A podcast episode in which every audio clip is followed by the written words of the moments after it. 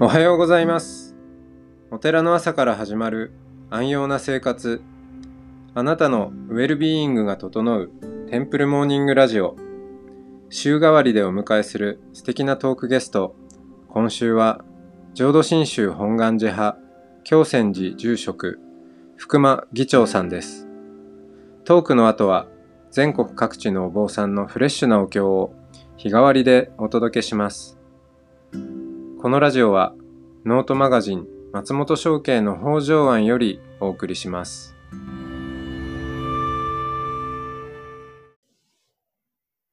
おはようございます。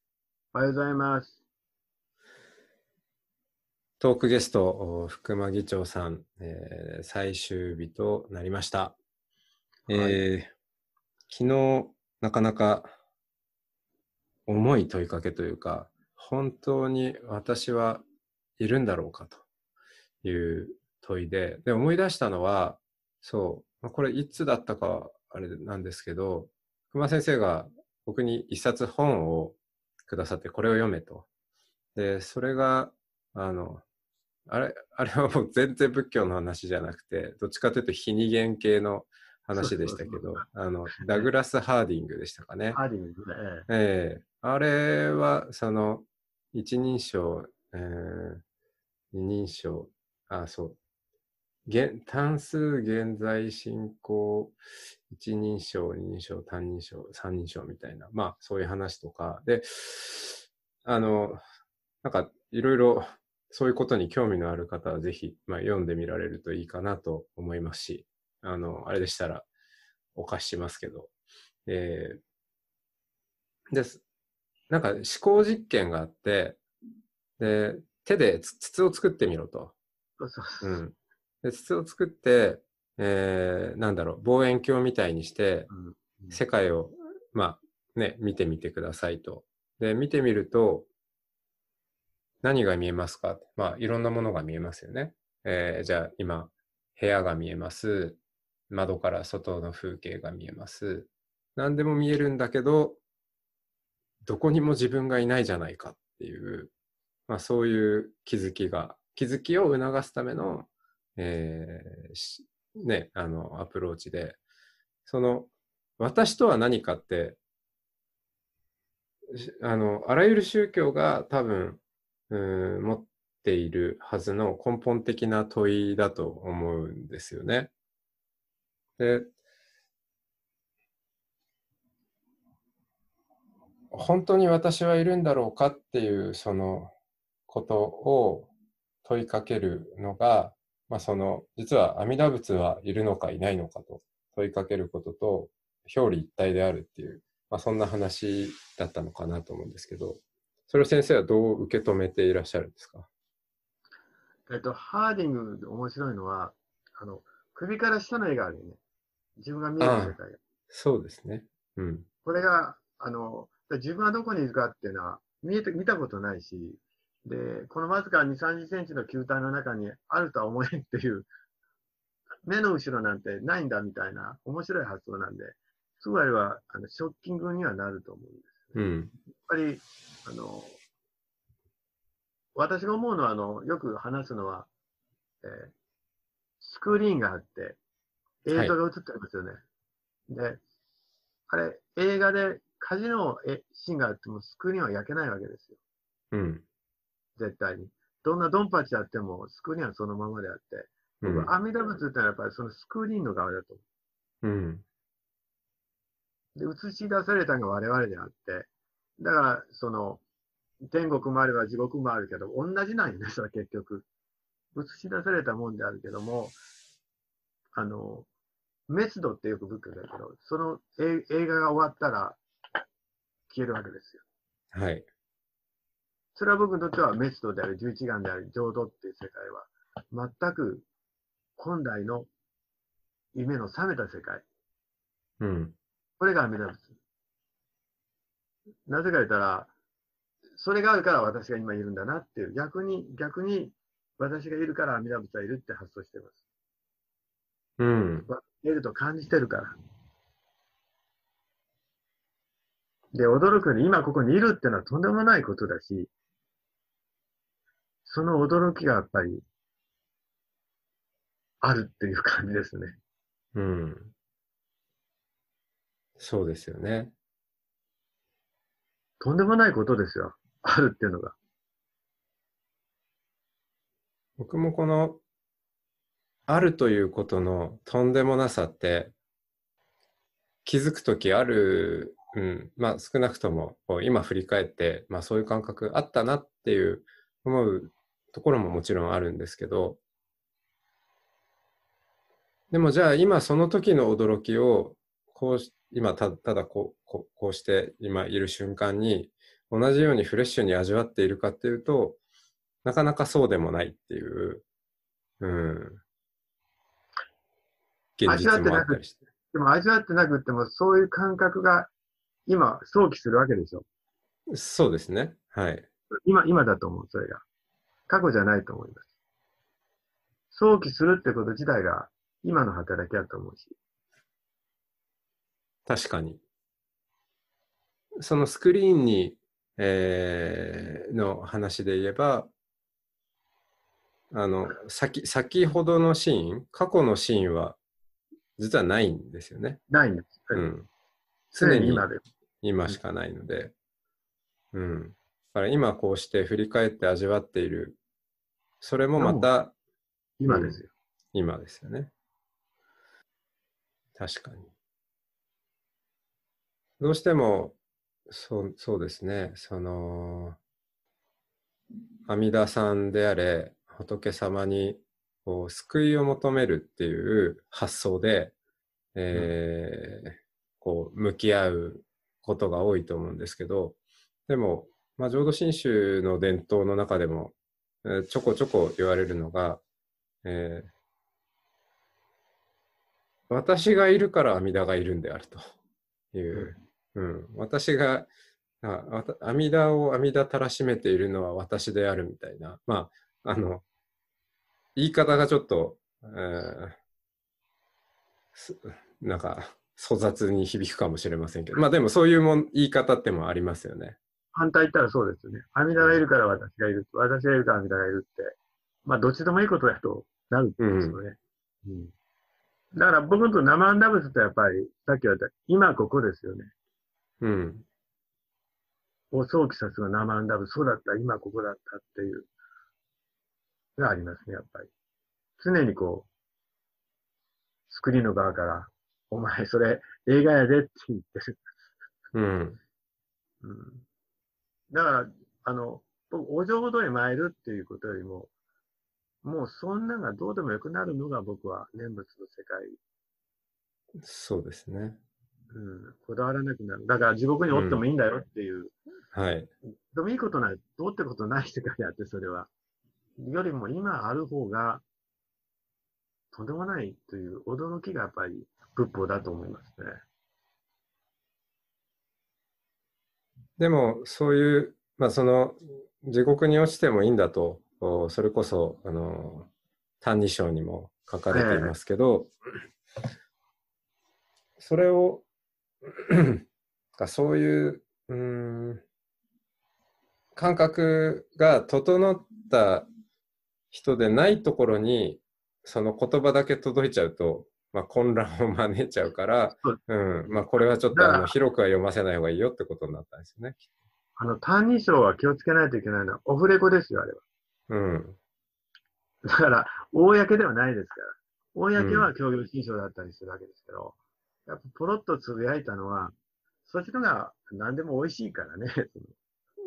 そうですね。うん、オフレコの方が。うん。やっぱりそれは聞き方によって非常に危険なのが谷町のいっぱいありますよね。うん。そうですね。まあ、今回のラジオもちょっと危険な場所もないことはないかもしれないですけど、まあ、そこはちょっと、はい、オフレコだっていうことで、はい、聞いていただいたらいいかな。うん。まあ、これに巡り合うのも縁ですからね。そうですよね。うん。この、南無阿弥陀仏の仏道って、シンプルに言うと、どういう道なんでしょうね。生んだ仏は道ではないと思うんです。生んだ仏は道でがあっある。て歩んでいくんじゃなくて、うん。生んだ仏常に今とここで、だから、どうですよ。どうっていうか、フィールドかな。はあはあはあグラウンドというかうん、そう。生んだ仏って今ここっていう。うん。だから、何者かになる教えじゃないから。ないですよね。そう何ですね者にも。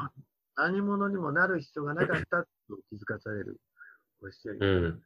もちろん私が私でよかったっていう。うん仏道って言っちゃうと、どうしても、なんか、うんあの、今回のお話でも出てきた、旅でどっかゴールがあるのかなっていうふうに、ちょっとゴールに目を向けさせすぎてしまう嫌いがありますね。でも、プロセスは最初それでいいと思うんですよ。うん、でも、気づいたらもうゴールだったっていう、うん、だと思うんです。うん。で、歩いてるうちに、もう、あ、これ一番楽しいのは今なんだってことに気がついて、うん、あの、ゴールがどうでもよくなっているっていう。なっていく。そうだと思いますよ。そうなんですよね。うん。だけど、ほら、歩き始めるときに、いや、これあの、もう、これね、ゴールとかじゃなくても、今、今なんだって言っても、あの、普通、何か、目指して何かをすることしか知らない人にとって、うんそうそうそう。うん、それが一歩が始まらないですもんね。だそこからもう、その発想を変えていくところはやっぱり、それが法話だと思うんですうよ。でん、も前提を壊していくとこあると思う、仏法は。うん、だから時間と空間があって、その中を人間が歩んでるっていう前提を壊れないと、うん。そこがね。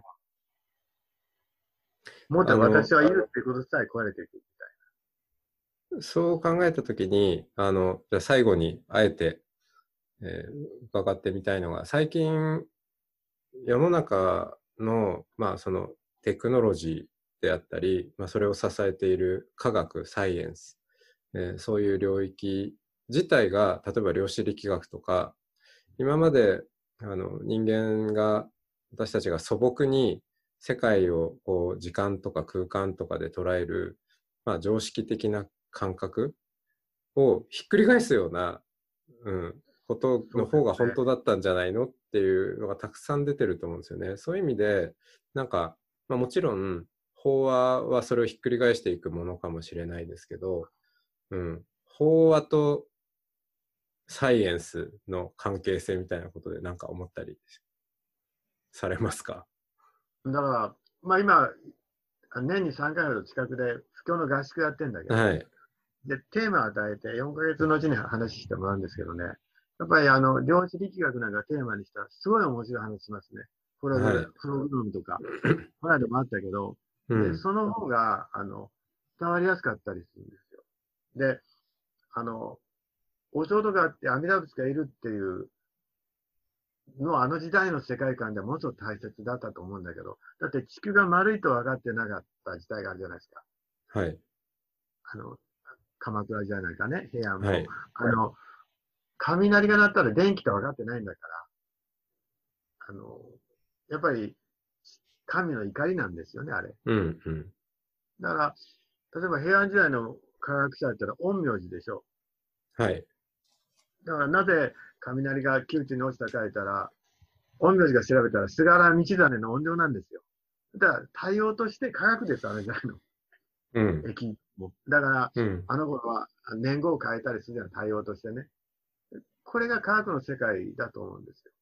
でもい今の量子力学もやっぱり、あの、これはね、ものすごく仏法に近いのが出てきて、はい。今の、あの、極限言ったら粒子であり、波であり、粒であり、みたいな、あるじゃないですか。で、見るから存在するってま、まさにもう仏教が出てきたなと思う。だから、昔の宇宙って言ったら、あの、亀の、亀の上に地球があったでしょ。象がいて。はい。でも、あの、もしあのね、科学があって宇宙船飛ばしたら、僕は象や亀が映るんじゃないかな思うんですよ。うん。やっぱりそう。わかります？そう思ってるものを見るから。はい。はい。はい。はい。は今、い。地球とか太陽も、千年経ってみたらびっくりされると思うよ。きっと。こんなことを考えたの？みたいな。ああ、なるほど。そうかもしれないですね。まあ、我々前提の世界見てるから、こうん。う、病気学で言ったら、思い込んでる世界を。そうですね。うん。うん。なるほど。去年、えっ、と、その、ドバイで開かれた世界経済フォーラムの会議で、なんかいろんな専門家が集まるっていうところに行ったんですけど、量子力学チームにすごい、えーなんか呼ばれて、で、ええで、あの、量子コンピューターっていうのが最近すごく開発されてるんですけど、うん、その、いや、今最近量子コンピューティング、えー周りをやってる人は一生懸命仏教を勉強してるんだ。仏教を学ぶと、この量子力学がよりよくわかるようになるからっていう話をされて、へえと思って聞いてました。だと思いますよ。だから、うん。そういう意味では、仏教言ったら、あの、いわゆる宗教ではないかもしれない、そういう意味では。うん。本当の科学と言っていいかもわかんないですね。そうですね。うんその、本当のありさまを見ようという。うん。はい。えーまあ今回、こういう機会に先生に再会できて、本当に良かったです。またちょっと、研鑽を積んではいもうありがとうございます。帰ってきたいと思います。はい。どうもありがとうございました。ありがとうございました。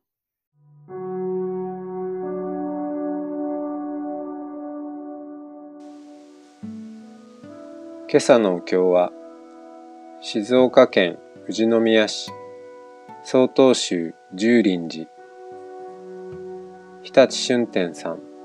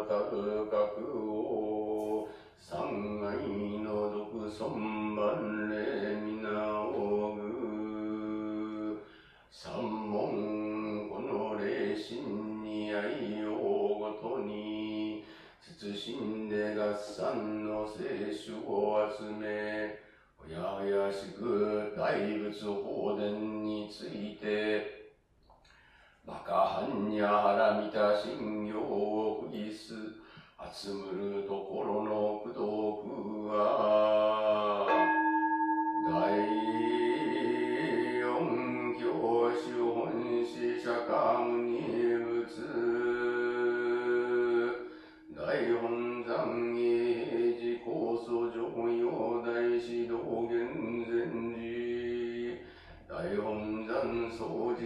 大祖上最大師経山禅寺に供養したて祭り、仰いで広大の